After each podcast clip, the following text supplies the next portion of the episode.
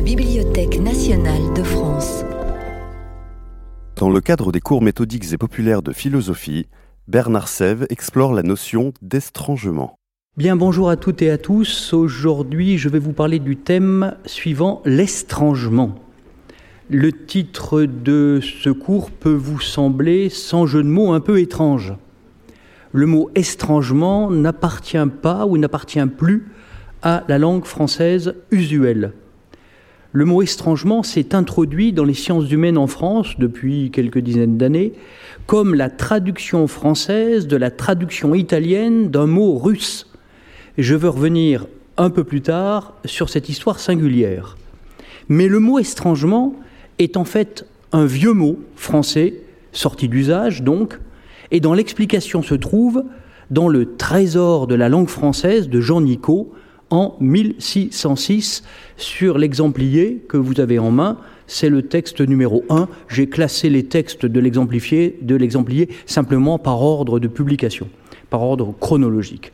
Donc, que dit Jean Nicot Étranger et séparer et mettre hors d'avec soi quelque chose et la réduire en respect, c'est-à-dire en aspect, et condition de choses étranges. Alors ne vous, ne vous, étonnez pas que quelque chose commande là et non pas le. Hein. Euh, quelque chose, ça veut dire une chose quelconque. Hein. Euh, donc la réduire euh, en condition de choses étranges. Alors cette définition, il faut le temps de la méditer un tout petit peu, mais elle est claire. D'abord, étranger est un acte. c'est pas un constat. c'est un verbe d'action. Quand on estrange une chose, on la sépare et on la met hors d'avec soi. Euh, expression un peu vieillie peut-être, mais euh, dont le sens est clair. Euh, on la met en dehors du lien qu'elle pouvait avoir avec nous. Et on la réduit, on la transforme en une chose étrange. Autrement dit, étranger, c'est tout simplement transformer en chose étrange une chose qui n'était pas étrange. L'acte d'étranger consiste à rendre étrange quelque chose qui n'était pas.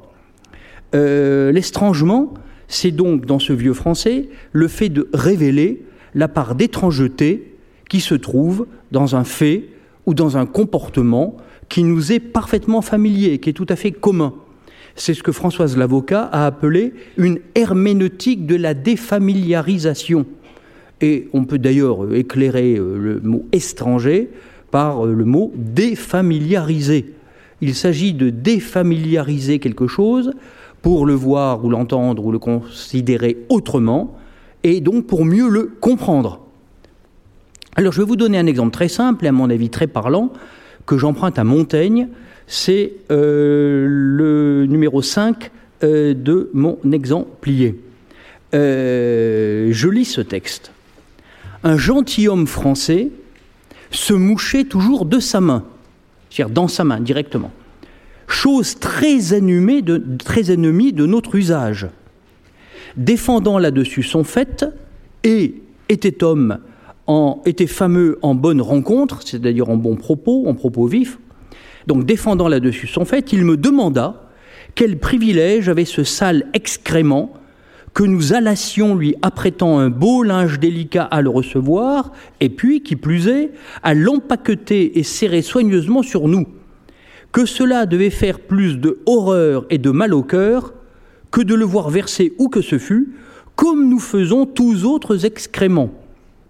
Je trouvais qu'il ne parlait pas du tout sans raison, et m'avait la coutume ôter l'apercevance de cette étrangeté, laquelle pourtant nous trouvons si hideuse quand elle est récitée, racontée, d'un autre pays.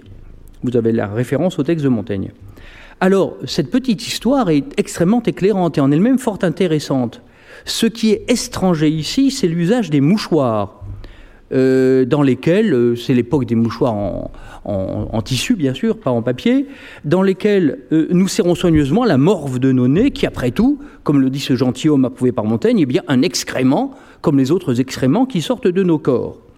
Et la structure de ce petit passage est claire. Montaigne commence par décrire un comportement étonnant, plus qu'étonnant, même choquant, un peu dégoûtant, ennemi de notre usage. Puis les raisons alléguées par le gentilhomme, qui sont des raisons en réponse à une critique, euh, et le brusque effet euh, d'esprangement que cela produit. Alors cet exemple tel que je viens de le lire pourrait sembler décalé par rapport à la définition de Jean Nicot, car Montaigne se trouve confronté à un comportement étrange, se moucher directement dans sa main. Euh, mais euh, l'étrangement n'est pas automatique, c'est ça qu'il faut bien voir. L'étrangement est bien du fait de la décision de Montaigne. Montaigne ne se contente pas d'être surpris par la pratique assez bizarre de ce gentilhomme, euh, il prend appui sur cette pratique et sur le discours qui l'accompagne, le discours de justification qui l'accompagne, il prend appui donc sur cette pratique pour étranger l'usage du mouchoir, qui est brusquement perçu tout autrement, comme un linge tout à fait délicat dans lequel on sert soigneusement un excrément qu'on va porter toute la journée avec soi. Et je pense que en lisant ce texte et les petits commentaires que je viens d'en donner, vous vous dites peut-être vous-même, mais au fond c'est vrai, c'est quand même curieux. Et d'ailleurs, si ce récit était raconté, récité, comme on disait au XVIe siècle, d'un autre pays, bah, on en serait peut-être choqué, et peut-être même trouverait-on cette pratique du mouchoir hideuse.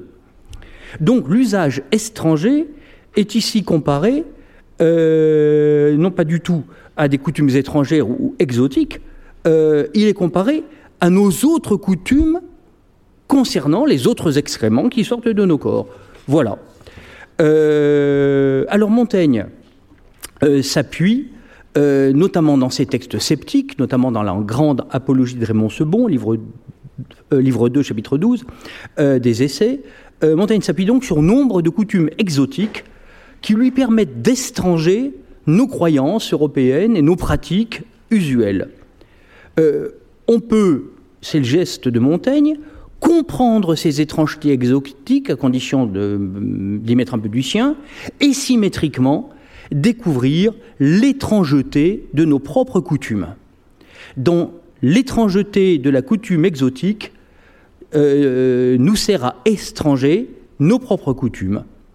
Montaigne évoque par exemple, je prends un exemple entre beaucoup, hein, des coutumes alimentaires euh, très surprenantes. Par exemple, manger des araignées, manger des lézards et manger des crapauds. Et c'est mon l'exemple numéro 4. Montaigne commente, dans une phrase qui est souvent citée, Ces exemples étrangers ne sont pas étranges si nous considérons ce que nous essayons ordinairement, combien l'accoutumance bête nos sens. Proust, dans une formule de la recherche du temps perdu, dira que l'habitude euh, anesthésie euh, notre sensibilité. Euh, c'est un peu la même idée. L'accoutumance hébète nos sens. il suffit de se défaire, mais il suffit de, ça n'est pas si simple, de se défaire de l'accoutumance, de l'habitude, de la coutume, pour voir apparaître l'étrangeté de nos coutumes habituelles et symétriquement euh, pour commencer à se dire que les exemples exotiques, euh, comme manger des crapauds, bah, au fond n'est pas si étrange que ça. C'est l'argument permanent de Montaigne qui le répète sans cesse. C'est la coutume qui étouffe l'étrangeté de nos comportements et de nos croyances. Je prends encore un exemple chez Montaigne, c'est le numéro 7. Si nous appelons monstre ou miracle ce où notre raison ne peut aller, combien s'en présente-t-il continuellement à notre vue? Certes, nous trouverons que c'est plutôt accoutumance que science qui nous en ôte l'étrangeté. Euh, monstre, c'est au sens euh, large et en même temps précis, hein, euh, ce qui se signale par son exceptionnalité à notre attention. Voilà. le miracle, en principe, où la monstruosité définie en ce sens large, euh, c'est rare. Or, ce que nous dit Montaigne, c'est qu'il y en a en permanence sous nos yeux. Pourquoi? Euh, Parce qu'ils sont en eux-mêmes euh, des miracles. Montaigne prend beaucoup d'exemples dans les essais concernant le fonctionnement du corps humain. notamment, il prend l'exemple de l'hérédité, le fait que le fils ressemble à son père ou à son oncle. C'est quelque chose de tout à fait extraordinaire. C'est quelque chose de miraculeux qu'on ne peut pas comprendre en tout cas dans la médecine de l'époque de Montaigne, et pourtant ça ne n'étonne personne, tout simplement parce que nous y sommes habitués. Autrement dit, ce n'est pas la science, mais l'accoutumance, l'habitude, qui ôte l'étrangeté de ce qui devrait nous paraître étrange si nous le regardions autrement. La démarche de Montaigne est donc double. D'un côté, ôter l'étrangeté des coutumes exotiques, D'autre part, trouver de l'étrangeté dans les pratiques qui nous sont les plus familières. Si j'osais, je dirais qu'à l'estrangement de nos pratiques répond le désestrangement des coutumes d'autrui. Mais je ne veux pas inventer un nouveau mot, je dirais donc plus simplement que se familiariser avec des coutumes étrangères euh, est euh, le réciproque de se défamiliariser de ses coutumes propres. Voilà donc déjà une bonne entrée en matière dans la notion d'estrangement. J'en viens à l'histoire de ce mot euh, que j'ai évoqué tout à l'heure, puisqu'il y a tout un circuit linguistique euh, pour aboutir à la réactivation dans les sciences humaines et littéraires d'aujourd'hui de ce mot d'estrangement. Le mot estrangement est réapparu en français comme la traduction d'un mot italien, straniamento, par lequel le grand historien italien Carlo Ginzburg traduisait lui-même un mot russe, ostranienie. Ce mot russe, je ne garantis pas que je prononce bien, hein. ce mot russe, ostranienie, est dû à Viktor Shklovsky, qui est un théoricien euh, russe né en 1893 et mort en 1984. Et Viktor Shklovsky euh, appartenait au courant dit des formalistes russes. Ce mot, apparemment, si j'en crois les doctes, est un néologisme en russe australiennier lorsque Shklovsky décide de l'employer. Dans un article célèbre de 1917, intitulé L'art comme procédé, Shklovsky expliquait que l'art, les arts visuels et plastiques, mais aussi la littérature, que l'art permet une austraniénie des choses, c'est-à-dire une manière de les voir et non pas de les reconnaître. C'est ça la grande distinction de cet article de Schlofsky. Euh, la plupart de nos perceptions sont des perceptions où l'on reconnaît quelque chose que l'on a déjà vu. On ne voit pas vraiment, on reconnaît. Et euh, c'est d'ailleurs très commode dans la vie. D'une certaine façon, la vie pratique nous oblige à ne pas voir une chose dans sa singularité, mais à voir dans la chose simplement euh, ce qui est reconnaissable. Et si c'est reconnaissable, c'est parce que ça nous est utile. D'ailleurs, Bergson, à la même époque, a défendu des idées un peu voisines. Bon. regarder une bouteille d'eau, ça n'est pas la regarder dans sa singularité, c'est reconnaître sa fonction et pouvoir s'en servir commodément euh, en éliminant tout le reste. Euh, or, l'art, nous dit Shklovsky, euh, l'art permet de laisser de côté les éléments de reconnaissance pratique et pragmatique utiles à la vie concrète. L'art nous permet de voir la chose elle-même pour comme si on, voyait quelque chose de ce genre pour la première fois. il s'agit notamment, dit Shklovsky, d'accroître la durée de la perception. Et pour accroître la durée de la perception, c'est à ne pas se contenter d'un coup d'œil, on reconnaît, oui, c'est une bouteille d'eau, oui, c'est un stylo, bon, voilà, ce stylo ou un autre, ça fait l'affaire, bon, ça c'est euh, la vie pratique. Non, de prendre le temps de le voir sans s'occuper de le reconnaître, sans s'occuper de l'identifier comme stylo, etc., mais prendre le temps de le voir. Et pour ralentir la vision, euh, il faut la rendre plus difficile. Et l'art a pour euh, pour procéder, de euh, rendre plus difficile la perception précisément pour nous obliger à regarder vraiment, à voir vraiment, et non pas simplement à reconnaître. Et d'un seul coup, cette chose qui ne nous pose aucun problème lorsque nous la reconnaissons, c'est-à-dire lorsque nous ne retenons que l'aspect pratique dont nous avons actuellement besoin, cette chose, quand nous la voyons vraiment, en prenant le temps de nous installer dans cette perception, ben, elle nous paraît un peu étrange. Elle nous paraît inhabituelle. C'est un véritable exercice, qui est presque un exercice spirituel, en tout cas un exercice euh, esthétique, de regarder très longuement quelque chose et d'un seul coup de se dire, mais c'est un peu curieux, j'avais jamais vraiment vu ce stylo et il m'apparaît non plus comme un objet usuel et familier, mais presque comme quelque chose qui s'éloigne de moi ou dont je m'éloigne et qui est autre que ce que je pensais.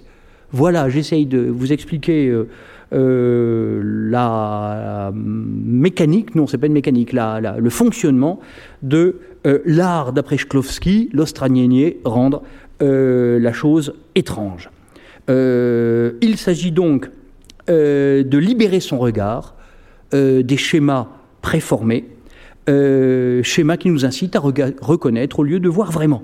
Il s'agit donc de rendre inhabituel ce qui normalement va de soi. Alors, Carlo Ginzburg, deuxième temps de cette étape, premièrement le mot russe, maintenant le mot italien, euh, Carlo Ginzburg a repris ce concept en le traduisant en italien, donc par stranamiento.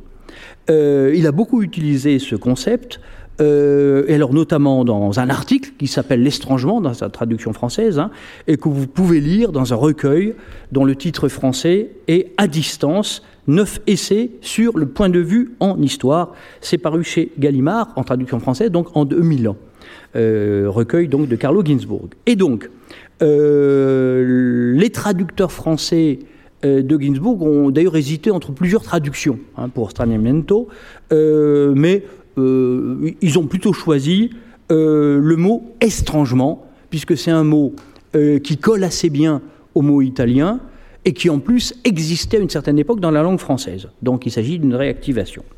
Alors, juste un mot sur Ginsburg, qui a beaucoup utilisé ce procédé d'estrangement pour faire apparaître euh, ben, des choses non vues euh, dans euh, les objets historiques qu'il étudie.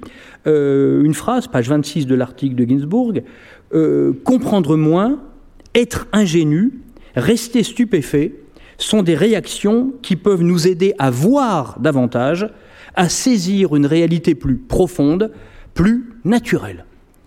cette formule correspond assez bien à ce que j'expliquais tout à l'heure. Euh, le mot russe, stranianie, le mot italien, stranamiento, le mot français, estrangement, euh, cette notion semble être assez proche de celle de point de vue. Et certains, d'entre vous étaient peut-être là lors du cours que j'avais donné au mois de novembre euh, sur la notion de point de vue. Mais on va voir, ça n'est pas la même chose. Étranger une chose, ce n'est pas adopter un autre point de vue tout fait. Un point de vue, c'est tout fait. Il y a le point de vue, euh, euh, tel point de vue, tel autre point de vue, tel autre point de vue. Bon, en matière religieuse en matière politique, il y aura le point de vue de telle religion ou de tel euh, parti politique sur tel problème. le point de vue, il est déjà déterminé. L'estrangement, c'est pas adopter un point de vue différent. C'est travailler, c'est faire varier son propre point de vue, son regard. C'est une nuance, mais une nuance en réalité très importante. Euh, il s'agit dans l'estrangement de se dégager de son point de vue, euh, que l'on croit naturel, mais qui est en réalité profondément culturel et hérité. Mais ce n'est pas pour adopter un autre point de vue. Et nous allons suivre ce fil de pensée. Euh, l'estrangement, c'est pas changer un point de vue contre un autre. changer un point de vue contre un autre, ça peut être une conversion, par exemple. Or, l'estrangement n'est pas une conversion. La conversion, elle est brutale elle fait passer d'un régime de perception ou de croyance à un tout autre régime. C'est pas ça. L'étrangement, c'est pas ça. L'étrangement, c'est une méthode. C'est une méthode qui comporte, comme toute méthode, des étapes, des procédés, un entraînement, euh, des exercices. Je distinguerai trois traits principaux de la méthode d'étrangement, euh, trois traits qui concernent le premier les objets, sur lesquels, euh, auxquels il s'applique, le deuxième, euh, la perception, et le troisième, les catégories mentales euh, qui sont engagées dans la méthode d'estrangement. Premier point, les objets. au fond, on peut tout étranger on peut étranger des objets de connaissance, des objets de pratique, des objets de jugement. Euh, on peut étranger les coutumes euh, sociales, les coutumes alimentaires. On peut étranger euh, ce que l'on croit savoir sur la vie. on peut étranger nos jugements moraux ou esthétiques habituels. Bref, de tout objet, on peut sur tout objet, pardon, on peut faire varier euh, le type de regard que l'on a sur lui. Ma phrase n'est pas très bonne, c'est pas grave. Ce qui nous paraît naturel ou allant de soi va cesser d'être naturel et va cesser d'aller de soi. Euh, c'est la dénaturalisation des objets. Euh, cette dénaturalisation consiste à détruire la fausse naturalité de nos perceptions. En réalité, c'est assez simple. Ça revient à découvrir que derrière ce que nous croyons naturel, il y a en réalité une coutume sédimentée, une habitude sédimentée, euh, et tellement sédimentée qu'on ne voit plus qu'elle est une habitude. Hein. Comme le dit Hume, le plus grand triomphe de la coutume et de l'habitude, c'est de faire oublier que elle est coutume ou habitude. Une habitude complètement réussie, c'est une habitude qu'on ne perçoit plus comme habitude, mais comme naturalité. L'estrangement consiste à défaire cette ruse de la coutume ou de l'habitude et à retrouver la non-naturalité. Voilà. Deuxième euh, procédé, si on veut, de la méthode d'estrangement, c'est la défamiliarisation de la perception. Euh, on en a déjà un petit peu parlé. Euh, je vais être un peu plus précis. Des historiens de l'art, je m'occupe de philosophie de l'art aussi, des historiens de l'art comme Ernst Gombrich ou Heinrich Wölfflin au XXe siècle ont montré que nos perceptions visuelles étaient codées euh, par des schémas euh, hérités de la culture. C'est pas mauvais en soi, hein. euh, simplement, il faut le savoir. Et euh, nous sommes habitués à voir d'une certaine manière, mais on ne voit pas de la même manière euh, dans l'Antiquité, à la Renaissance, au XIXe siècle ou au XXIe siècle. Nos habitudes euh, concernant par exemple les images, tout simplement, nos habitudes de perception dépendent de nos pratiques, de l'éducation que nous avons reçue et plus fondamentalement de grands schèmes optiques euh, de la société à laquelle nous appartenons. Heinrich Wölfflin euh, dira que l'histoire de la peinture, c'est une histoire des catégories optiques. Bon, euh, voilà. et là encore, pour défamiliariser notre perception, il faut prendre conscience que nous regardons par certaines catégories optiques et être capable de les mettre de côté provisoirement, voire d'en adopter d'autres. c'est ça que l'on peut appeler la défamiliarisation de la perception banale, euh, la prise de conscience euh, des catégories euh, optiques en l'occurrence. Et le troisième procédé, c'est la délégitimation de nos catégories, mais cette fois-ci de nos catégories mentales. laisser de côté tout ce qu'on croit savoir. Hein. Se rendre ignorant, se rendre naïf, se rendre incrédule, non pas à titre définitif, bien entendu, mais à titre provisoire et méthodique. C'est au fond, d'une certaine manière, la leçon de Socrate. Euh, le geste de Socrate est très souvent un geste d'estrangement. Euh, dans le Ménon, euh, l'interlocuteur de Socrate, Ménon, reproche à Socrate, au fond, il croit savoir, et puis il est comme frappé par une décharge électrique quand les questions de Socrate l'amènent à prendre conscience qu'au fond, il ne sait pas. Euh, il y a un petit côté d'estrangement. Euh, quelque chose qui est euh, habituel ou usuel ne l'est plus. Alors, la délégitimation de nos catégories, encore une fois, elle est méthodique, elle est provisoire, mais elle est indispensable car en fait beaucoup de nos savoirs sont des croyances. Des croyances, ça ne veut pas dire que c'est faux, hein. ça ne veut pas dire que c'est mauvais. Ça veut dire que euh, nous pensons pouvoir démontrer quelque chose et euh, bah, en fait c'est une croyance, c'est peut-être une croyance bien fondée, mais c'est une croyance. Il y a donc une opération de soustraction. Cette opération, ce, procédé de délégitimation de nos catégories mentales relève en fait de la soustraction. Il faut soustraire nos jugements à la coutume qui euh, en a pour ainsi dire pris possession, qui s'en est emparée il faut défaire cette prise de possession de nos jugements par la coutume pour, euh, l'ayant soustrait à l'emprise de la coutume, les regarder euh, pour ce qu'elles sont, ces croyances, ou pour ce qu'ils sont, ces jugements. Euh, et parfois, ça n'est pas grand-chose. Bien.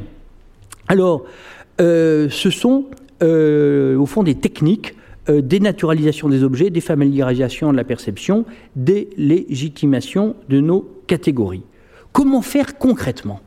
Pour arriver à ce résultat. Comment étranger euh, nos objets, nos perceptions et nos catégories? Euh, Il y a beaucoup de procédés. Euh, je vais en prendre un très simple que vous avez peut-être pratiqué étant enfant ou même adulte. et qui concerne un, objet un peu particulier, qui concerne les mots de notre langue maternelle ou de langue que nous parlons très bien. Rien n'est plus transparent qu'un mot. Si je dis le mot bouteille, bouteille. Ça va de soi. Si dis le mot micro, micro. Si je le mot stylo, stylo. Ces mots ne posent aucun problème. Mais il y a un petit jeu qui consiste à répéter le mot stylo, stylo, stylo, stylo, stylo, stylo, stylo. Et si vous le répétez 20 fois, 25 fois, 30 fois, d'un seul coup, le mot, je ne parle pas de l'objet cette fois-ci, je parle bien du mot, le mot va vous paraître extrêmement bizarre. Et vous vous direz, mais pourquoi ces deux syllabes stylo renvoient-elles à cet objet euh, plutôt qu'à un tout autre objet, voire même à rien du tout Peut-être que certains connaissent cette, euh, technique euh, qui est un peu enfantine, mais qui contribue à étranger le mot. Alors, il y a un exemple célèbre dans un film de François Truffaut, Baiser volé, en 1968, et vous savez peut-être que Jean-Pierre Léo, euh, qui joue le personnage d'Antoine Douanel, à un moment est devant son miroir euh, et euh, il répète comme ça le nom de deux personnes et ensuite le sien. Dans le film, le, nom du personnage, Antoine Douanel. Et il y a une répétition qui est très longue et où il se passe une sorte presque de pivotement où ça c'est un nom propre, c'est plus un nom commun, Antoine Douanel, le héros qu'il joue dans le film, paraît brusquement quelque chose d'extrêmement étrange. Voilà, vous voyez, un processus très simple d'estrangement d'un nom propre ou d'un nom commun, simplement par une répétition, une répétition qui du coup l'arrache à la syntaxe, à la grammaire, à un discours. Euh, le mot est pris pour lui-même, ou le nom propre ou le nom commun, euh, est pris pour lui-même, euh, il est pris hors de tout usage, c'est pour ça qu'il faut le répéter un certain nombre de fois, et il ne fonctionne plus comme mot, et ne fonctionne plus comme mot d'un seul coup, il devient étrange. Voilà. Euh, bon, comme ça, vous savez comment étranger les mots de la langue française. Alors, si on veut étranger, euh, non pas des mots, euh, mais des croyances, des comportements, des pratiques, des coutumes, une bonne méthode, c'est de varier l'échelle d'observation, voir de près, voir de loin. Alors, il s'agit de se mettre à distance mais il s'agit surtout de faire varier la distance. J'y insiste, il ne suffit pas de permuter, voir de près, voir de loin, euh, mais il faut moduler finement la, distance, c'est-à-dire voir de plus ou moins près, voir de plus ou moins loin. Euh, on sait qu'un tableau, par exemple, euh, on le voit pas du tout de la même manière si on a le nez presque collé sur la toile ou si on est au contraire à 15 mètres. Bon, euh, et on verra apparaître des choses différentes selon la distance, euh, selon la distance bon, euh, à laquelle on se situe. On, pourrait dire la même chose d'un texte littéraire d'ailleurs. Hein. À quelle distance lit-on? Euh, on peut lire un texte de manière extrêmement lente, méticuleuse et pour ainsi dire collé au mot. On peut lire un texte euh, rapidement, de loin et sans s'arrêter. On peut faire varier. Alors la distance, c'est peut-être une question de lecture, ou c'est peut-être une question de, questions posées au texte, ou c'est peut-être une question de disponibilité à son intelligence. Euh, bon, en tout cas. pour beaucoup de nos pratiques et comportements, l'idée plus ou moins près, l'idée plus ou moins vite, l'idée plus ou moins souvent, voyez, euh, a un sens. Et euh, cette variation de l'échelle d'observation, échelle de distance, échelle de rapidité, euh, diverses échelles, a un grand sens. Alors, prendre en compte le regard de l'autre est aussi un des procédés classiques d'estrangement. Ça n'est pas le seul, mais il est évidemment très important. Euh, alors là encore, euh, je me répète, mais c'est décisif, il ne s'agit pas de permuter les regards, il ne s'agit pas pour moi d'adopter le regard de l'autre, il s'agit de prendre en compte le regard de l'autre et de s'appuyer sur le regard de l'autre pour procéder à la variation estrangeante que je viens d'évoquer, hein, de près et de loin. Bon, alors je prends un exemple très célèbre, euh, qui est le numéro 9 dans notre exemplier, euh, c'est encore un texte de Montaigne, euh, tiré du chapitre 31 du livre 1 des Essais, des cannibales. Euh, j'aurai l'occasion de revenir assez longuement sur les cannibales un peu plus loin. Les cannibales, ce sont les, les Tupinambas du Brésil que Montaigne connaissait à la fois par ses lectures et par le fait qu'il avait chez lui un domestique qui avait été dans l'expédition de Villegagnon au Mexique dans les années 1550. Mais nous reviendrons là-dessus. Euh, Montaigne raconte au chapitre 31 du livre 1 des essais qu'il a eu l'occasion de discuter avec des cannibales par l'intermédiaire d'un interprète. Euh, il dit à Rouen, euh, en 1562. Il y a des raisons de penser qu'en fait c'était plutôt à Bordeaux en 1565. Bon, on peut laisser cette question de date de côté. et Montaigne écrit. Il, donc les cannibales avec qui il s'entretient, ils dirent qu'ils trouvaient en premier lieu fort étrange que tant de grands hommes portant barbe, forts et armés, qui étaient autour du roi, il est vraisemblable qu'il parlait des Suisses de sa garde, se soumissent à obéir à un enfant et qu'on ne choisissait plutôt quelqu'un d'entre eux pour commander. Alors le roi, c'était Charles IX, qui avait 12 ans, et effectivement il était à Rouen en 1562, Charles IX, et qui avait 15 ans euh, quand il a été à Bordeaux avec des cannibales, en effet, euh, la chose est attestée en 1565. Euh, bon. alors le mot étrange, évidemment, on l'a noté au passage. ce qui est important ici, c'est l'étrangeté perçue par l'autre, le cannibale, qui est étonné, il voit un gamin, qui est le roi, Bon, alors qu'il y a des hommes robustes, solides, armés autour de lui, et ça leur paraît bizarre. Et cette étrangeté perçue par l'autre, par les cannibales, comme tout à l'heure perçue par le gentilhomme à propos des mouchoirs, hein, la structure est comparable, c'est l'étrangeté perçue par l'autre qui permet à Montaigne d'étranger sa perception et ses croyances. Hein. Euh, cette perception euh, critique, ou cet étonnement critique de l'autre, va permettre à celui qui entend cette critique, qui comprend cet étonnement de l'autre, euh, d'étranger sa perception. Alors remarquons tout de suite que la perception du cannibale n'est pas forcément meilleure que celle de Montaigne. Euh, ou que celle de tout un chacun dans la France de 1560. Euh, parce que c'est aussi un préjugé culturel de s'imaginer qu'un homme portant barbe, fort et armé, est plus digne de commander qu'un enfant dont la légitimité est reconnue par la société euh, qui a décidé qu'il y avait euh, des rois et succession euh, masculine. Bon. c'est pas parce que le cannibale pense ça qu'il a raison, hein, c'est ce que je veux dire. Hein. Le mérite de cette perception cannibale, de l'étrangeté de la royauté du gamin, enfin du jeune Charles IX, c'est qu'elle est autre. C'est ça son mérite. Mais c'est pas qu'elle est vraie. Qu'elle soit cette perception cannibale éventuellement meilleure, c'est possible, mais c'est une autre affaire. Euh, elle permet ici à Montaigne de prendre des distances avec les croyances culturelles et politiques de la société de son temps. Elle permet déjà de révéler ses croyances et par conséquent d'en prendre conscience. Avançons. J'ai parlé de l'estrangement comme d'une méthode.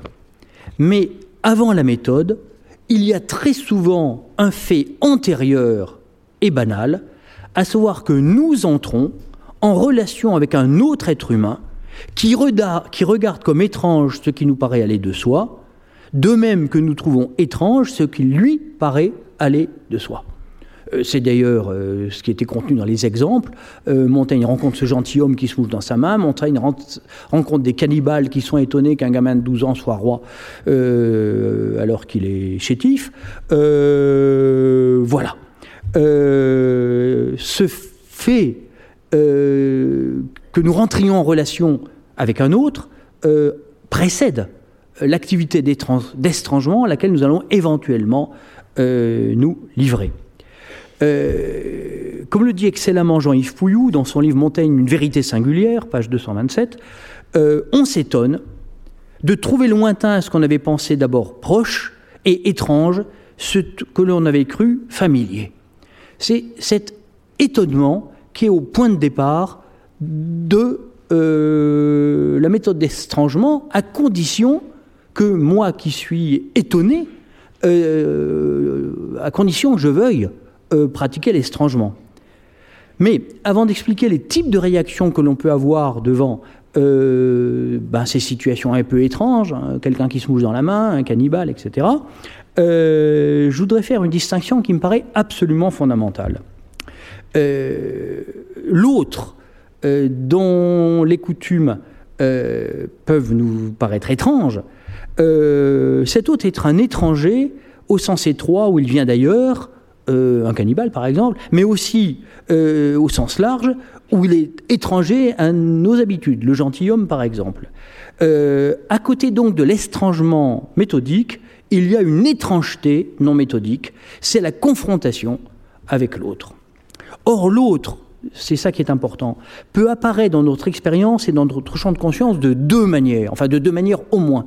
Il y a deux manières très importantes dont l'autre apparaît dans notre champ de conscience. Il peut apparaître dans une rencontre et il peut apparaître à l'occasion d'une scission. Et euh, je vais expliquer et commenter un petit peu euh, ces deux phénomènes qui, vous allez voir, sont extrêmement banals et courants, euh, mais qu'il faut bien penser, à mon avis, en parallèle. Je prends des exemples très simples avant d'en venir à des cas un peu plus lourds. Il y a donc l'autre par rencontre et l'autre par scission. L'autre par rencontre, c'est le lot habituel de nos vies. La rencontre est la modalité la plus fréquente de l'apparition de l'autre euh, dans notre expérience. C'est le cas très commun, après tout un nouveau collègue, euh, sur son lieu de travail, bah, c'est euh, l'apparition d'un autre dans son champ de conscience. Bon, ça c'est commun, c'est très banal. Et à l'autre extrémité, on pourrait dire la rencontre qui d'un seul coup va bousculer complètement notre vie. C'est la rencontre amoureuse, c'est le coup de foudre, c'est la rencontre d'un sage ou d'un maître qui va changer notre vie, comme Platon rencontrant Socrate et qui change complètement de vie, euh, ou c'est la découverte de Beethoven par Berlioz, euh, dont ça va révolutionner euh, la pensée musicale, etc., etc. Donc, l'autre apparaît sur un mode extrêmement mineur, voire complètement banal, ou au contraire sur un mode majeur et bouleversant. Mais dans tous les cas, on est dans une logique de la rencontre. Et nos vies sont tissées, et heureusement, de rencontres. Alors je dis heureusement, bon, faut voir, hein, euh, parce que la rencontre de l'autre, souvent, elle est neutre, euh, mais elle est parfois extrêmement négative, et elle est parfois extrêmement positive. Bon, en tout cas, c'est euh, un mode d'apparition de, l'autre dans ma vie, la rencontre. L'autre, l'autre cas, c'est la scission. Et l'autre par scission est sans doute moins fréquent, euh, mais sans être rare. C'est ce qui se passe lors d'une séparation. J'ai dit scission, on pourrait dire séparation. Et dans une séparation, celui ou celle que l'on croyait connaître apparaît brusquement comme un autre, voire comme un étranger, voire comme un ennemi. Et ce sont les situations, souvent douloureuses d'ailleurs, où on dit ⁇ je ne le reconnais plus ⁇ Ce n'est pas lui, ce n'est pas possible. Eh si, c'est le cas euh, lors de la brouille de deux frères, par exemple, lors d'une rupture ou séparation amoureuse, lors d'une scission dans un collectif, un parti politique, un syndicat, une association, euh, une rupture artistique aussi, dans un groupe d'artistes, etc. Les cas sont euh, nombreux. Hein. or, la scission transforme le plus proche en un autre, un autre que l'on ne comprend pas, que l'on ne comprend plus, en un étranger, et on a là une sorte d'estrangement involontaire, non méthodique, euh, brutal. Euh, et cette scission est rarement neutre et positive. Elle est le plus souvent extrêmement douloureuse. Même s'il arrive qu'on se dise après coup, bien longtemps après, qu'au fond, une telle rupture était nécessaire et bénéfique. Mais ça, c'est ce qu'on se dit euh, très longtemps après. L'autre par rencontre, l'autre par scission. Deux occasions d'estrangement. Euh, de nature fort différente, même s'il y a des euh, structures logiques communes, euh, des structures existentielles plutôt communes dans ces deux cas. L'expérience de la scission est certainement plus perturbante que l'expérience de la rencontre, mais l'une et l'autre sont des occasions d'estrangement, de retour réflexif et critique sur nous-mêmes. J'ajoute que, bien entendu, quand je dis l'autre par rencontre ou l'autre par scission, ça peut désigner euh, la vie individuelle, mais ça peut désigner la vie collective. Et les exemples que je vais prendre maintenant euh, vont correspondre à des phénomènes collectifs de très grande ampleur. Comment réagit-on euh, devant ces altérités, ou par rencontre ou par scission? Je distinguerai, en simplifiant beaucoup, trois attitudes fondamentales. Le dénigrement, la réduction à soi et l'estrangement. L'estrangement, qui est le thème de nos réflexions d'aujourd'hui, est une possibilité, c'est une réaction possible à la confrontation avec l'autre, mais ça n'est pas la seule possible, et d'ailleurs ça n'est pas la plus fréquente.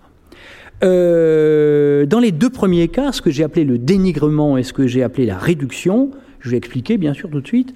Dans les deux premiers cas, l'estrangement non méthodique suscité par la confrontation avec cette altérité, cet estrangement non méthodique est de très courte durée.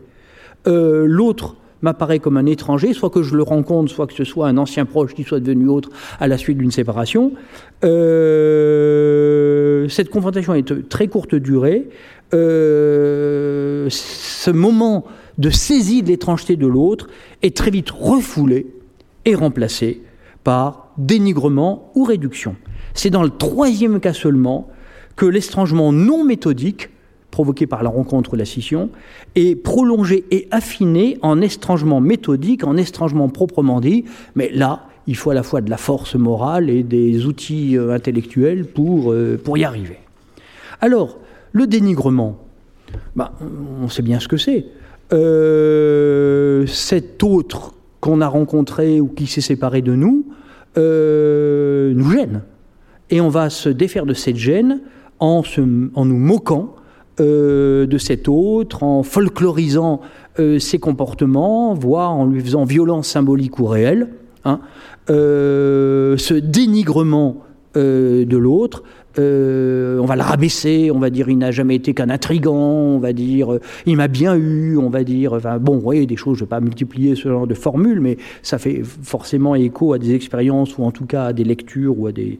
Enfin, on trouve ça au cinéma, euh, dans la littérature, au théâtre et dans la vie.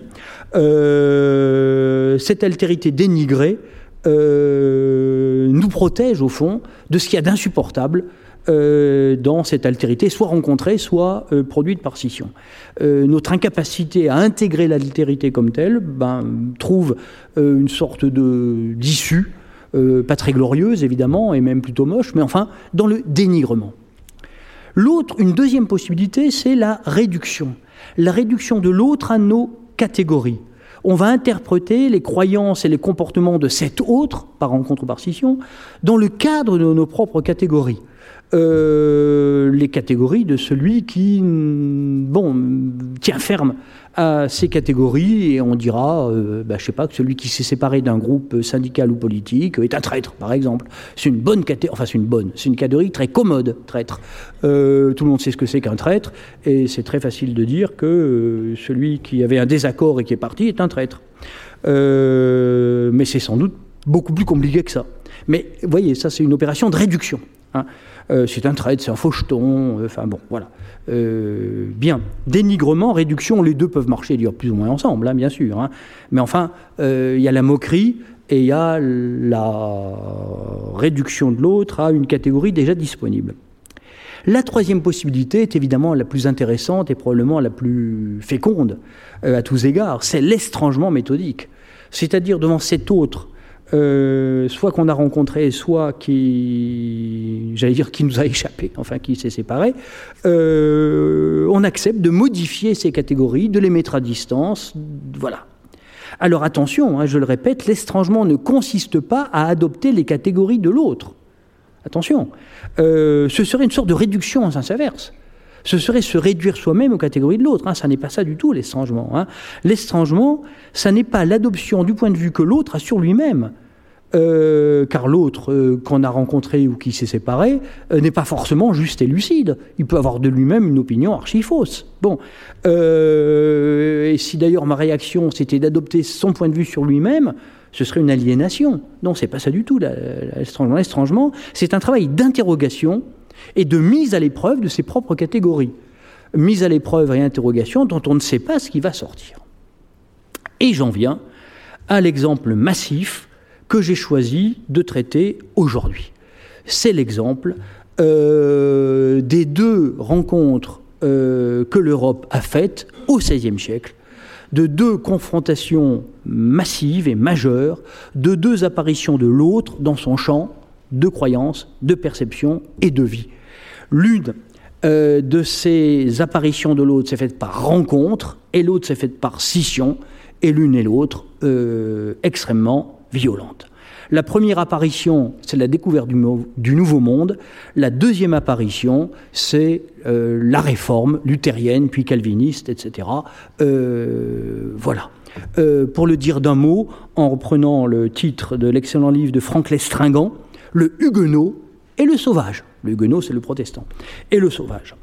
Bien.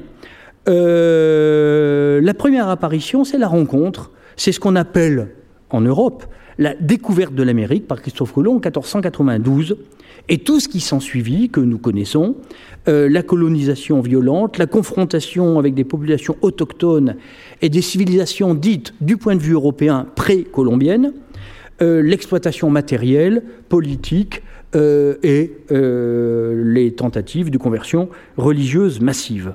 Ça, c'est la rencontre, comme dira Montaigne euh, dans le chapitre d'Écoche, livre, 6, euh, livre 3, chapitre 6, euh, en 1588. Notre monde vient d'en rencontrer un autre. Alors, c'était quand même pratiquement un siècle avant, hein, mais la, phrase de Montaigne dit bien le temps qu'il a fallu pour que cet événement monumental que fut euh, la découverte de l'Amérique, c'est-à-dire la découverte des civilisations incas, euh, cannibales, aztèques, etc., etc., euh, que ces événements eurent sur la conscience européenne.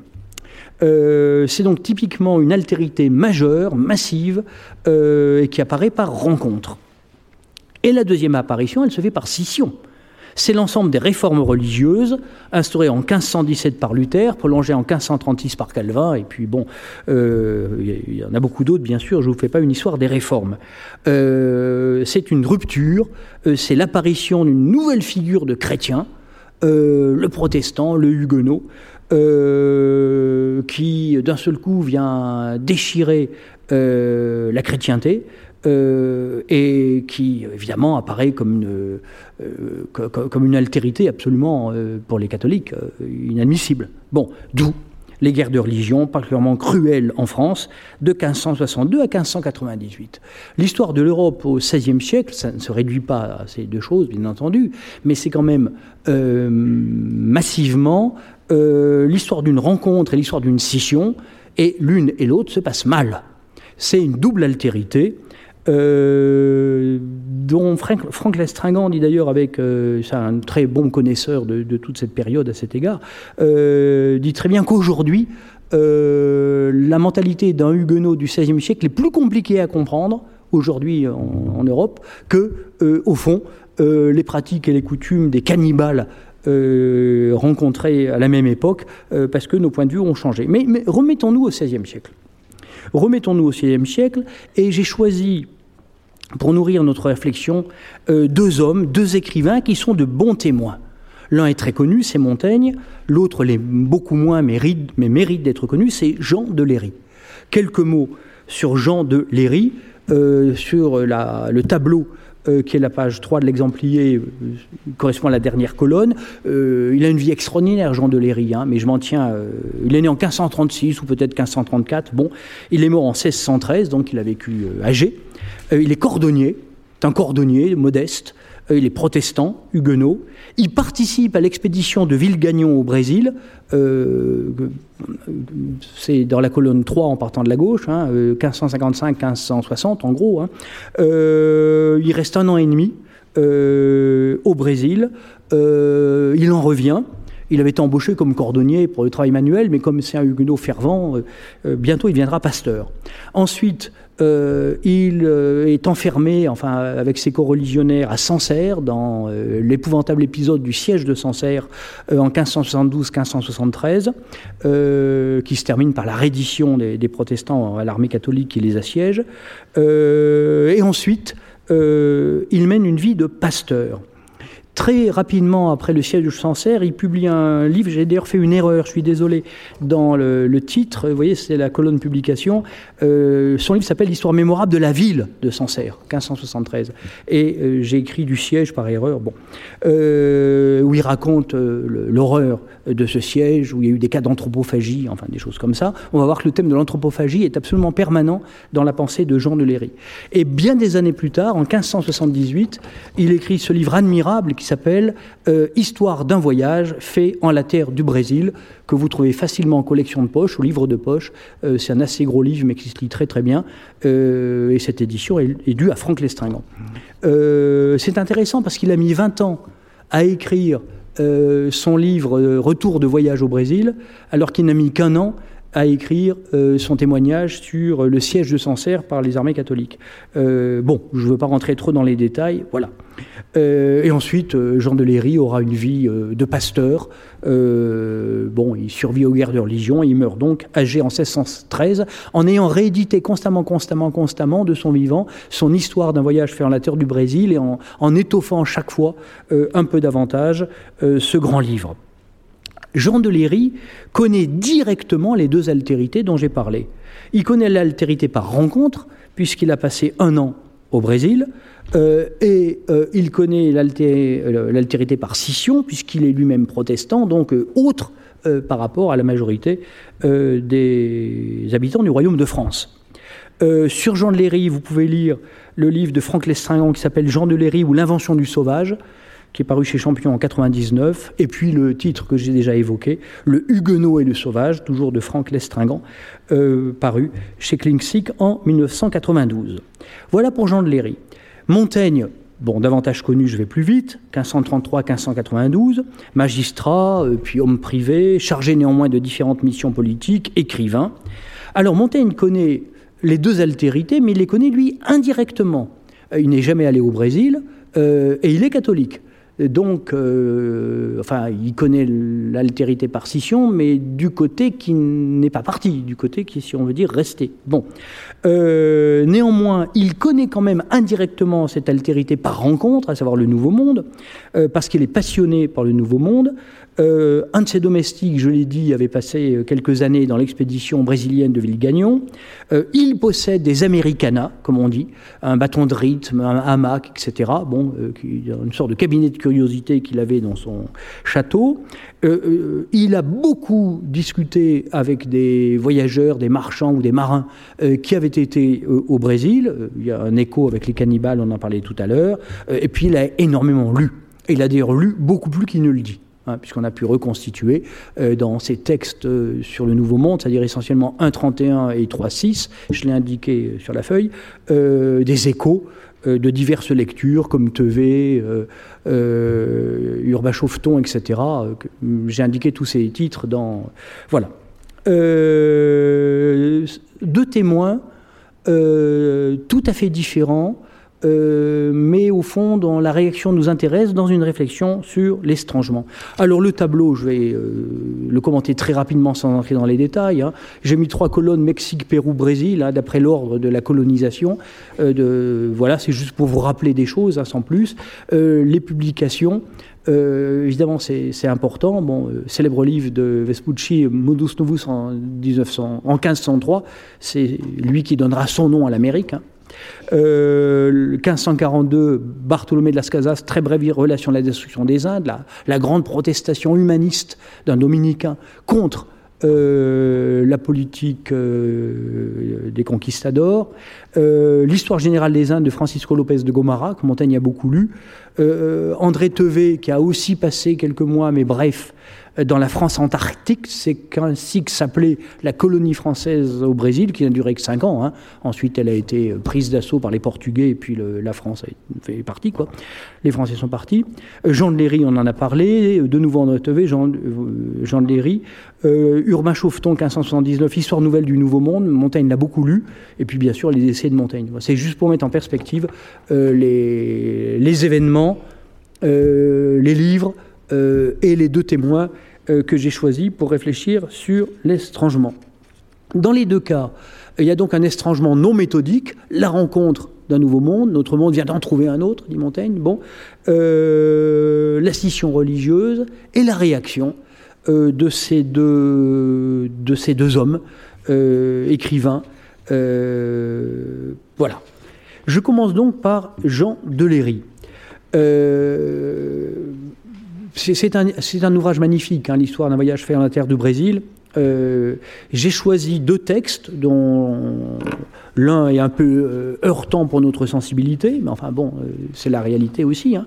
Le deuxième, les deux grandes questions que pose à sa conscience de chrétien et de chrétien strict, de protestant, son expérience brésilienne chez les Tupinamba du Brésil, cela même que Lévi-Strauss ira visiter bien des siècles plus tard, en 1935, euh, c'est la nudité et l'anthropophagie.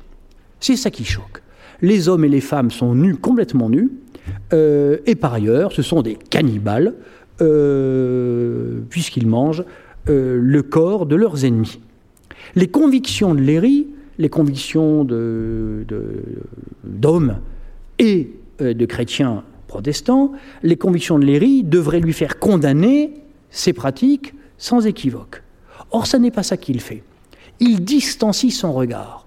Alors il ne faut pas trop simplifier, c'est compliqué. Le fait de choisir juste un extrait, de vous le lire, le commenter un petit peu, risque de simplifier un peu euh, une position beaucoup plus complexe, parce qu'il est gêné par cette nudité, et il est encore plus gêné par euh, l'anthropophagie. Euh, il assiste à des scènes euh, bon, et on lui propose d'ailleurs de manger euh, des morceaux de chair humaine, il refuse.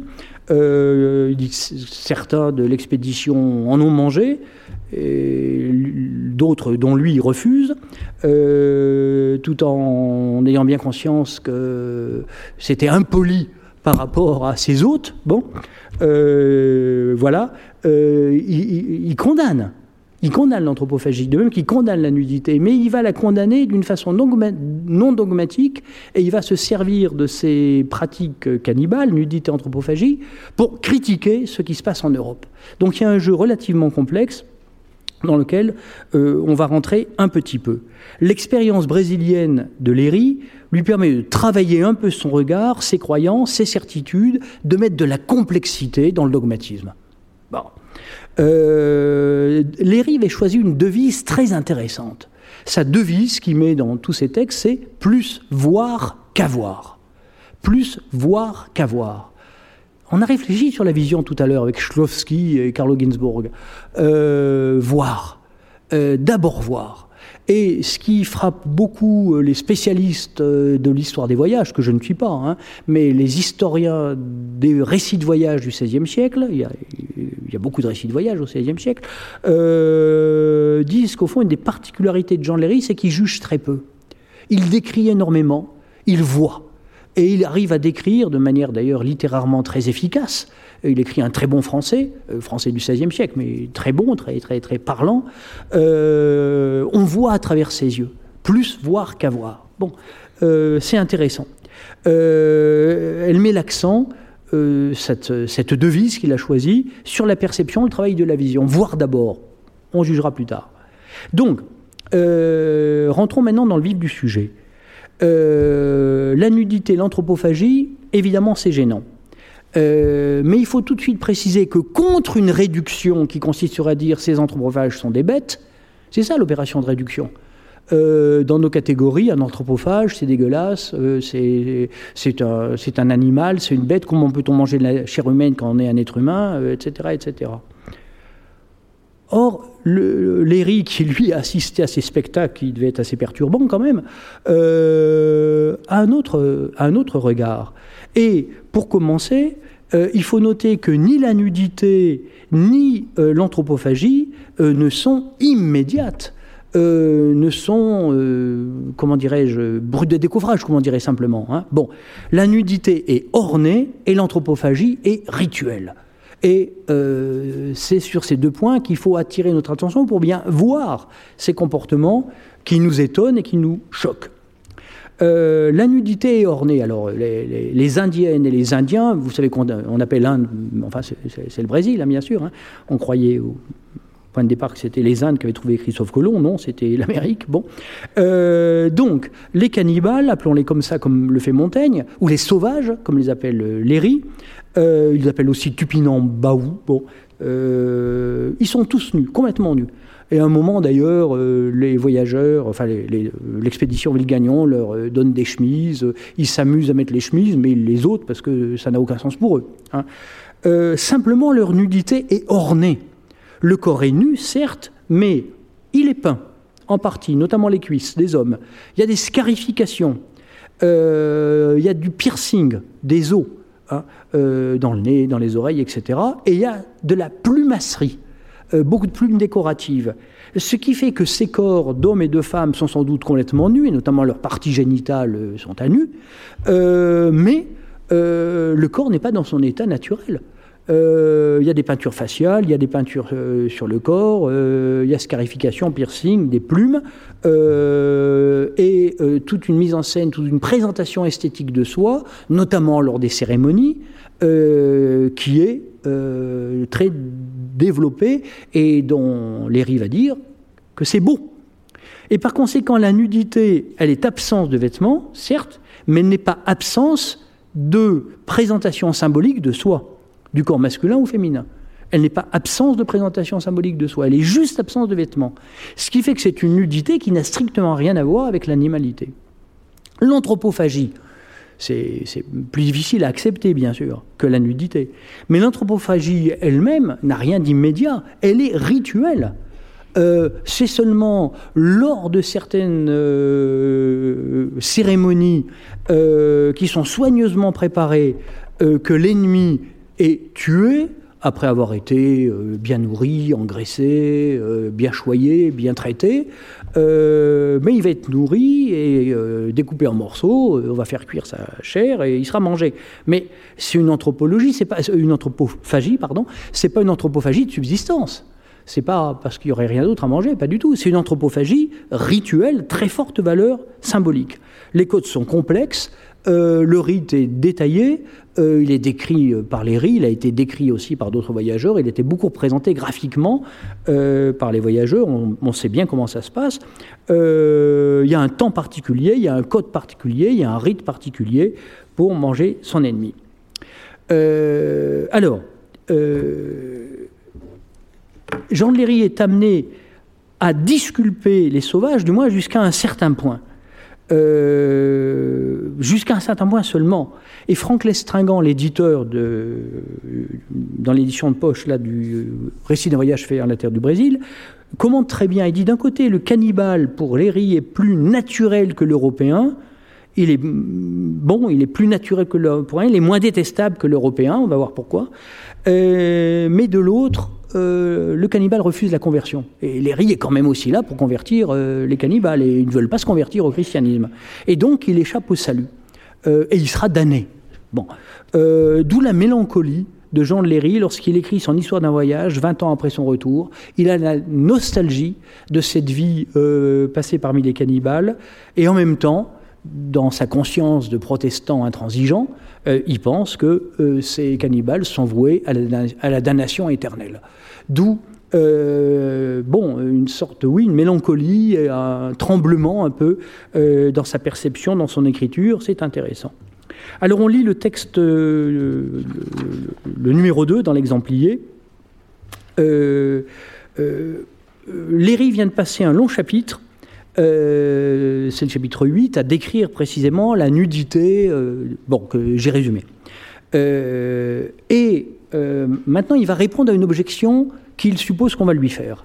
Et il faut bien lire ce texte comme justement un exercice d'estrangement et de jugement euh, en réponse à l'objection. Toutefois, avant que clore ce chapitre, ce lieu-ci requiert que je réponde tant à ceux qui ont écrit qu'à ceux qui pensent que la fréquentation entre ces sauvages tout nus, et principalement parmi les femmes, incite à lubricité et paillardise. Bon, c'est une idée toute naturelle. Or, justement, cette idée toute naturelle, critique, euh, cette idée toute faite, ah bah si les femmes sont nues, euh, bon, euh, vous voilà, bah, il va répondre non, c'est pas ce que vous croyez. Sur quoi je dirais, en un mot, qu'encore vraiment qu'en apparence il n'y ait que trop d'occasions d'estimer qu'outre la déshonnêteté de voir ces femmes nues, cela ne semble aussi servir comme d'un appât ordinaire à convoitise, donc déjà, c'est pas bien de voir une femme nue, et ensuite, ça risque d'attiser la convoitise sexuelle. Toutefois, donc encore vraiment en apparence, il y a l'apparence et la réalité. Donc en apparence, il y a ça, mais toutefois, pour en parler selon ce qui s'en est communément aperçu pour l'heure, la vision, toujours la vision. Cette nudité ainsi grossière en telle femme est beaucoup moins attrayante qu'on ne cuiderait, qu'on ne penserait. Bon.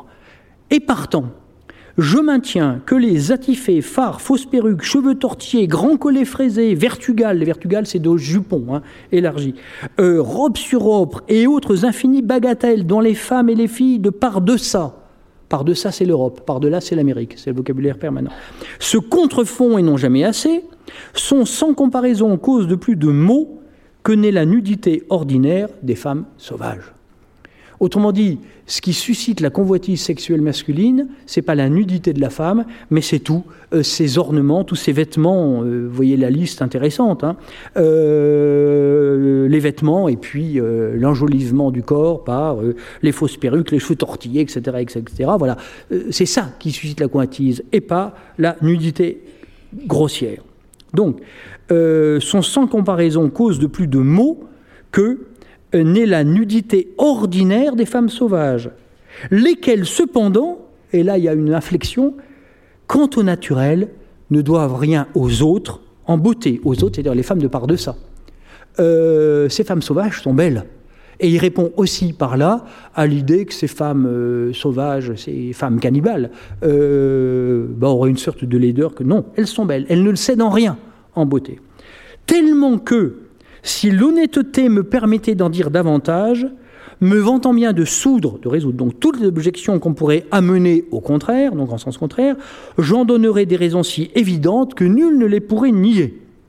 Alors là, on est évidemment, il nous intrigue là. On aimerait savoir euh, si l'honnêteté lui permettait d'en dire davantage, mais pourquoi l'honnêteté ne lui permet pas? Quel est ce davantage que l'honnêteté lui interdit de dire, mais qui pourrait dire et qui résoudrait tous les problèmes? Bah écoutez, mystère, il ne le dit pas. Sans donc poursuivre ce propos plus avant, il a dit l'essentiel.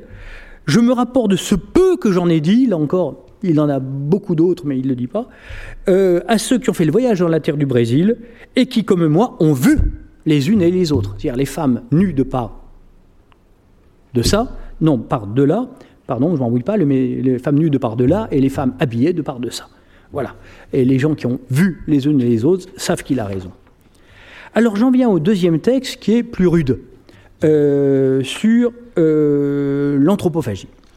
Euh, alors, avant de le lire, je vais donner non pas une clé, mais un élément de lecture qui est très important, que je dois aussi aux savantes études de Franck Lestringant. ça a été repris aussi par d'autres historiens. voilà. À savoir que le protestant qu'est Jean de Léry va combiner sa critique de l'anthropophagie à la critique du catholicisme. Ce sera un des arguments euh, protestants au XVIe siècle dans la querelle eucharistique, c'est-à-dire quelle est la nature du sacrifice eucharistique au moment de la messe ou du Gottesdienst, du service de Dieu. Euh, pour les catholiques, il y a euh, le dogme de la transsubstantiation et de la présence réelle du corps du Christ dans l'hostie consacrée, du sang du Christ dans le vin consacré. la substance du pain devient corps du Christ, la substance du vin devient sang du Christ, c'est transsubstantiation, présence réelle. Les protestants disent c'est de l'anthropophagie. Comme euh, Jésus-Christ est à la fois Dieu et homme, là-dessus les catholiques et les protestants sont d'accord, il n'y a pas d'écart, comme, Dieu, euh, comme Jésus-Christ est réellement homme et réellement Dieu, si en effet le pain consacré devient, l'hostie consacrée devient corps du Christ et le, sang, le vin consacré devient sang du Christ, alors manger, communier, euh, c'est de l'anthropophagie. Et l'argument anti-anthropophage va servir d'arme polémique aux protestants contre euh, la doctrine catholique de la transsubstantiation et de euh, la présence réelle. Euh, c'est assez intéressant, mais je ne développe pas. Il y a cet arrière-fond, c'est tout ce que je voulais dire. je lis maintenant ce célèbre chapitre 15 qui est entièrement consacré à l'anthropophagie et au cannibalisme. Jean de Léry, ne, là encore c'est un texte conclusif, hein, comme le précédent. Euh, c'est à la fin de description et d'analyse euh, euh, pose son regard réflexif pour dire n'allez pas croire, vous lecteurs européens, que cette nudité ce soit de la paillardise et que cette anthropophagie ce soit plus grave que ce que nous faisons en Europe. Il ne va pas la justifier, il va la relativiser. Euh, je pourrais encore amener quelques autres semblables exemples. Il y en a eu beaucoup déjà hein, de, cruauté. Je pourrais encore amener quelques autres semblables exemples touchant à la cruauté des sauvages envers leurs ennemis. N'était qu'il me semble que ce que j'en ai dit est assez pour faire avoir horreur et dresser à chacun les cheveux en la tête. Donc il n'a pas idéalisé ces sauvages. Hein. Les pages qui précèdent sont rudes. Bon. Néanmoins, et c'est là où commence le mouvement euh, de relativisation et de mise à distance. Néanmoins, afin que ceux qui liront ces choses tant horribles, exercées journellement entre ces nations barbares de la terre du Brésil, pensent aussi un peu de près, de près et de loin, hein, pensent aussi un peu de près à ce qui se fait par de ça, donc en Europe, parmi nous, je dirais en premier lieu, en premier lieu, puis ensuite il y aura davantage. Je dirais en premier lieu et en second lieu. En premier lieu, euh, il va se servir d'une analogie. Euh, il y a une sorte d'anthropophagie analogique dans euh, la manière dont les usuriers bon, oppriment le pauvre peuple. Et ensuite, davantage, il va parler d'une anthropophagie réelle qui s'est développée pendant les guerres de religion. Donc je dirais en premier lieu sur cette matière que si on considère à bon escient ce que font nos gros usuriers, suçant le sang et la moelle, donc il prend au pied de la lettre une formule rhétorique euh, traditionnelle, suçant le sang et la moelle et par conséquent mangeant tout en vie tant de veuves, orphelins et autres pauvres personnes auxquelles il vaudrait mieux couper la gorge tout d'un coup que de les faire ainsi languir, qu'on dira qu'ils sont encore plus cruels que les sauvages dont je parle. Bon là, j'ai coupé un morceau parce que c'est un peu long.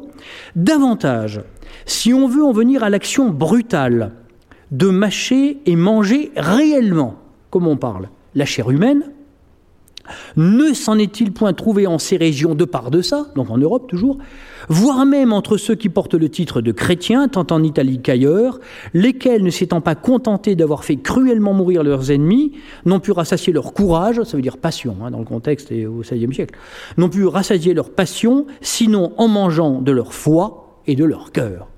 Alors ça peut nous paraître abominable, mais il y a des témoignages relativement nombreux sur euh, des mm, moments d'anthropophagie limités mais réels, euh, dans la furie, dans l'excès des, atrocités euh, qui se sont déroulées pendant les guerres de religion. Je me rapporte aux histoires, et sans aller plus loin, en la France quoi? Je suis français et me fâche de le dire. Il me fâche de le dire, ça veut dire, et ici j'en ai honte. Euh, je suis français, il me fâche de le dire, durant la sanglante tragédie qui commença à Paris le 24 août 1572. C'est la Saint-Barthélemy, bien sûr. Et la Saint-Barthélemy qui a duré, au fond, euh, euh, pendant plusieurs mois à travers la France, dont le siège de Sancerre, dont on parlait tout à l'heure, a été une des retombées, un des, échos, une des, une des, reprises. Voilà. Donc, je suis français, il me fâche de le dire, durant la sanglante tragédie qui commençait à Paris le 24 août 1572, dont je n'accuse point qui n'en sont pas cause, entre autres actes horribles à raconter qui se perpétrèrent lors par tout le royaume, la graisse des corps humains qui, d'une façon plus barbare et cruelle que celle des sauvages, furent publiquement vendus aux plus offrants et derniers enchérisseurs. Euh, pardon, furent massacrés dans Lyon après s'être retirés de la rivière de Saône, excusez-moi, ne fut-elle pas publiquement vendue aux plus offrants et derniers enchérisseurs? Les foies, cœurs et autres parties des corps de quelques-uns ne furent-ils pas mangés par les furieux meurtriers dont les enfers ont horreur? Il y a encore des milliers de personnes en vie qui témoigneront de ces choses non jamais auparavant ouïes entre peuples, quels qu'ils soient, et les livres qui dès longtemps en sont déjà, imprimés en feront foi à la postérité. Par quoi? Conclusion de cette comparaison euh, assez dur. Par quoi qu'on n'aborde plus tant désormais la cruauté des sauvages anthropophages, c'est-à-dire mangeurs d'hommes, car puisqu'il y en a de tels, voire d'autant plus détestables et pires au milieu de nous, que, qui, comme il a été vu, ne se rue que sur les nations lesquelles leur sont ennemis, et ceux-ci se sont plongés au sang de leurs parents, ceux-ci, c'est-à-dire euh, les Européens, se sont plongés au sang de leurs parents, voisins et compatriotes. Il ne faut pas aller si loin qu'en leur pays ni qu'en l'Amérique pour voir choses si monstrueuses et prodigieuses. Alors, encore une fois, euh, l'anthropophagie cannibale des Tupinambas est condamnée sans équivoque par les Mais elle sert d'outil ou d'instrument pour étranger le regard euh, que nous portons euh, sur les cruautés européennes. Au fond, les riches cherchent deux choses dans chacun de ces deux textes, celui sur la nudité, celui sur le cannibalisme. Brider le jugement immédiatement horrifié que l'on porte sur les coutumes cannibales. Jugement qu'à certains égards, il partage lui-même, encore une fois, mais qu'il veut à la fois contextualiser et limiter. Il veut ralentir le jugement toujours l'opération de ralentissement qui est nécessaire à l'estrangement. Ne concluez pas trop vite. Bon. Et il veut, deuxièmement, permettre à son lecteur d'étranger son regard sur ses propres pratiques à lui, enfin sinon à la sienne personnelle, du moins celle de euh, beaucoup de ses compatriotes, euh, qui sont ainsi vus et reflétés dans le miroir des pratiques cannibales. Je conclurai notre cours d'aujourd'hui avec Montaigne. Euh, Montaigne qui a beaucoup de proximité avec Jean de Léry. Et à mains égards, les analyses de Montaigne font écho à celles de Léry, ce qui fait que j'insisterai plutôt sur ce qui chez Montaigne est différent, plutôt que sur ce qui est euh, proche. Euh, pour cet écho avec Léry, je prendrai qu'un exemple, parmi beaucoup d'autres possibles, euh, c'est le dernier texte de l'exemplier, numéro 10, qui est tiré du chapitre 6 du livre 3 où Montaigne, dans le chapitre des cannibales, il parle des Tupinambas, et dans le chapitre des Coches, 3.6, euh, il parle euh, plutôt euh, des civilisations Inca et Aztèques. Hein. il a d'ailleurs tendance parfois à rapprocher, alors que ces deux univers, les cannibales d'un côté, les Incas les Aztèques de l'autre, qui n'ont strictement aucun rapport. bon, mais il y a parfois petite, des petits glissements de l'un à l'autre. Peu importe pour notre sujet. Voici ce qu'écrit Montaigne. C'était un monde enfant. Si, euh, aussi bien, hein, si, aussi bien, ne l'avons-nous pas fouetté et soumis à notre discipline par l'avantage de notre valeur et force naturelle, ni ne l'avons pratiqué par notre justice et bonté, ni subjugué par notre magnanimité. La plupart de leurs réponses et des négociations faites avec eux témoignent qu'ils ne nous devaient rien en clarté d'esprit naturel et en pertinence. L'épouvantable, c'est-à-dire la remarquable, extraordinaire, l'épouvantable magnificence des villes de Cusco et de Mexico, et entre plusieurs choses pareilles, le jardin de ce roi, où tous les arbres, les fruits et toutes les herbes, selon l'ordre et la grandeur qu'ils ont en un jardin, étaient excellemment formés en or, formés en or, comme en son cabinet tous les animaux qui naissaient en son état et en ses mers, et la beauté de leurs ouvrages en pierrerie, en plumes, en coton, en la peinture, montre qu'ils ne nous cédaient non plus en l'industrie un peu comme la beauté des femmes sauvages de Léry ne cédait en rien à la beauté des femmes européennes. Mais quant à la dévotion, observance des lois, bonté, libéralité, loyauté, franchise, il nous a bien servi de n'en avoir pas tant qu'eux. Cette phrase est terrible. Hein. Ils se sont perdus par cet avantage et vendus et trahis eux-mêmes. Quant à la hardiesse et courage, quant à la fermeté, constance, résolution contre les douleurs et la faim et la mort, je ne craindrai pas d'opposer les exemples que je trouverai parmi eux aux plus fameux exemples anciens que nous ayons aux mémoires de notre monde par-deçà, de notre monde européen. Euh, c'est un geste d'ailleurs que Montaigne n'a pas inventé, qui s'est beaucoup fait dans la seconde moitié du XVIe siècle, qui est de comparer les grands hommes de Plutarque euh, aux grands euh, héros de, comment dirais-je, du Nouveau Monde, parmi ceux qui ont résisté, tant qu'ils ont pu, à la conquête espagnole et portugaise. Donc je ne craindrais pas de poser l'exemple donc de mettre en parallèle hein, les exemples de courage du Nouveau Monde, des, autochtones du Nouveau Monde, aux plus fameux exemples anciens que nous ayons en mémoire de notre monde par de ça. Car pour ceux qui les ont subjugués, euh, donc les conquistadors espagnols, portugais, mais aussi les Français pour le peu de temps de leur euh, implantation là-bas, qu'ils ôtent les ruses et battelages, de quoi ils se sont servis à les piper, à les tromper. Je crois que à qui les eut attaqués pair à pair et d'armes et d'expérience et de nombre, il lui a fait aussi dangereux et plus qu'en notre guerre que nous voyons. Alors, malgré les horreurs des sociétés précolombiennes, comme les sacrifices humains dont Montaigne parle, euh, sans les dissimuler et qu'il condamne évidemment avec la dernière énergie, hein, les sacrifices humains. Bon, euh, malgré les horreurs des sociétés précolombiennes, les vertus de courage et de loyauté de ces peuples servent de pierre de touche de nos comportements. Euh, leur loyauté notamment, leur horreur du mensonge, euh, qui est attestée par les voyageurs et qui plaît beaucoup à Montaigne, leur horreur du mensonge est comme le miroir dans lequel on peut lire, enfin, euh, qui nous renvoie à l'image, au contraire, de notre déloyauté, de notre euh, mensonge. C'est par leur vice et non par leur vertu que les conquistadors ont vaincu les Aztèques, les Incas, et leur victoire, comme le dit Montaigne dans un mot extraordinaire, est une victoire qui est seulement mécanique. Ce n'est pas une victoire morale, humaine, politique, c'est une victoire mécanique. C'est simplement la force brute des arquebuses euh, contre des corps dénudés, enfin pour les cannibales. Montaigne lui aussi va disculper le cannibale, mais pas d'une manière absolue, mais par rapport à nous. C'est euh, l'extrait numéro 8, euh, quand il parle des cannibales. Nous les pouvons donc bien appeler barbares, eu égard aux règles de la raison, mais non pas eu égard à nous, qui les surpassons en toutes sortes de barbarie. Euh, ils sont bien des barbares et des cruels, du point de vue de la raison, comme Montaigne, mais pas par rapport à nous. Nous sommes plus barbares qu'eux. Alors, jusqu'à présent, et malgré des différences importantes, et notamment sur le plan religieux, puisque Montaigne est un catholique qui ne se cache pas du tout de l'être, et euh, Léry est protestant, je l'ai dit, mais Montaigne se situe dans la lignée de Léry.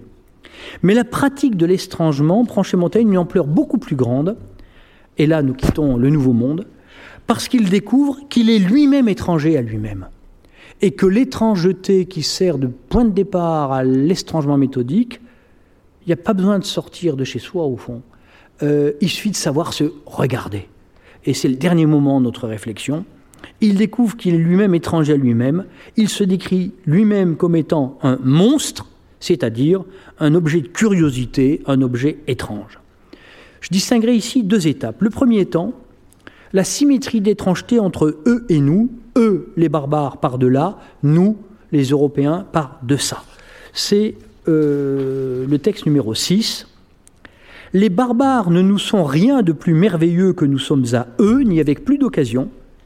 Comme chacun avouerait, si chacun savait, après s'être promené par ces nouveaux exemples, se coucher sur les propres, c'est-à-dire appliquer son esprit à ses propres exemples, et les conférer, les comparer sainement.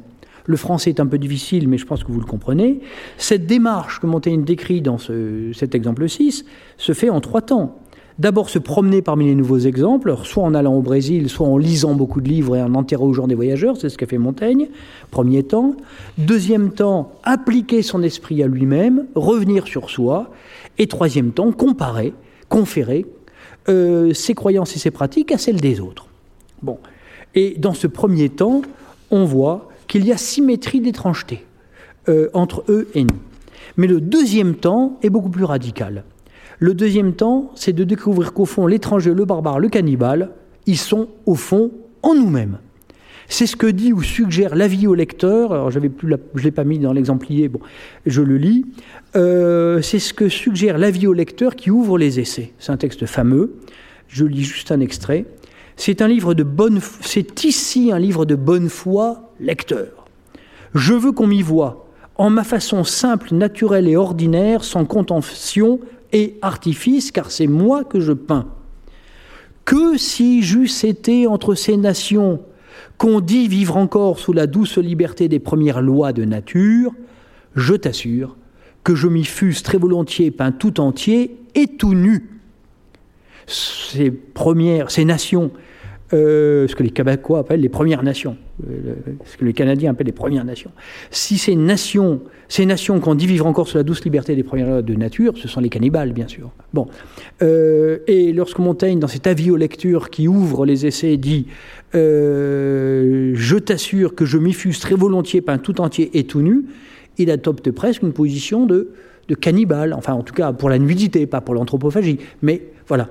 Euh, c'est un texte très fort et auquel il faut donner peut-être plus de poids que simplement euh, la rhétorique. Voyez. Euh, le thème, c'est celui de la nudité vertueuse, qui rejoint celui de la franchise et de la véracité. La nudité et la franchise ont un point commun. Dans les deux cas, je n'ai rien à cacher.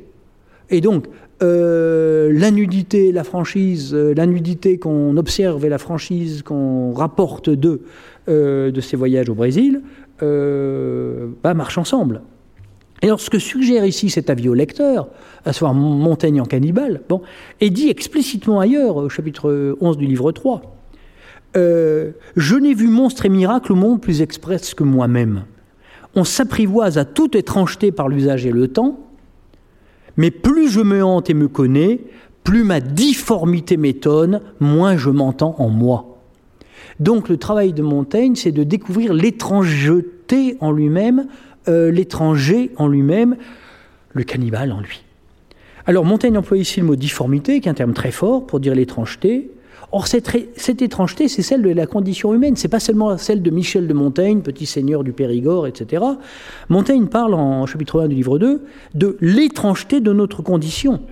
euh, la condition humaine est étrange, et au sens fort. Et pas seulement la condition humaine, la nature elle-même est étrange. Et là, euh, au terme de, notre cours, quelque chose va pivoter. La nature elle-même est étrange, c'est un thème courant à la Renaissance, euh, qui prend une couleur très vive sous la plume de Montaigne. L'étrangeté est irréductible, comme dit Sylvia Giocanti, parmi les choses, euh, la phrase qui suit est de Montaigne, parmi les choses que nous voyons ordinairement, il y a des étrangetés si incompréhensibles qu'elles surpassent toute la difficulté des miracles. Tout à l'heure, Montaigne disait qu'au fond le miracle était permanent, on ne le voyait pas, maintenant il va encore plus loin. C'est plus que des miracles toutes les étrangetés de la nature. Montaigne jette un regard sur la nature, un regard d'une très grande curiosité sur la nature et sur le monde humain, mais aussi sur la nature, hein. euh, sur le foisonnement de bizarreries, de variétés, de curiosités, euh, d'étrangetés dans les phénomènes des plantes, des animaux, euh, de, bon, de, de l'anthropologie aussi, des êtres humains. Il y a une étrangeté absolument foisonnante dans la nature pour qui sait la regarder, la voir. Or, cette étrangeté foisonnante peut susciter la peur. Et la peur engendre la cruauté et la violence. Bon, Montaigne le sait, l'estrangement méthodique est une bonne arme contre le dogmatisme et l'ethnocentrisme, mais l'étrangeté du monde naturel et humain euh, peut tourner à la confusion et elle demande donc à être réglée. Autrement dit, l'étrangeté, il faut aussi euh, la traiter avec méthode. Euh, s'il faut estranger nos croyances euh, naïves et coutumières de manière méthodique, il faut aussi ne pas se laisser prendre à l'espèce de dérive et de confusion du tout étrange, voyez. Bon, s'étudier lui-même, se peindre lui-même, et au fond pour Montaigne, à la fois prendre la mesure de son étrangeté, tenter d'en réduire la dimension éventuellement pathogène. L'étrangement apparaît bien ainsi comme une méthode, et je reprends la définition initiale de Nico, qui sépare et met hors, et hors d'avec soi quelque chose et la réduit en respect et conditions de choses étranges. Nous avons médité là-dessus pendant tout le cours. Euh, mais il est aussi un principe de règlement. L'estrangement est aussi un principe de règlement qui permet de penser la variété du monde et empêche l'esprit d'extravaguer. Je vous remercie.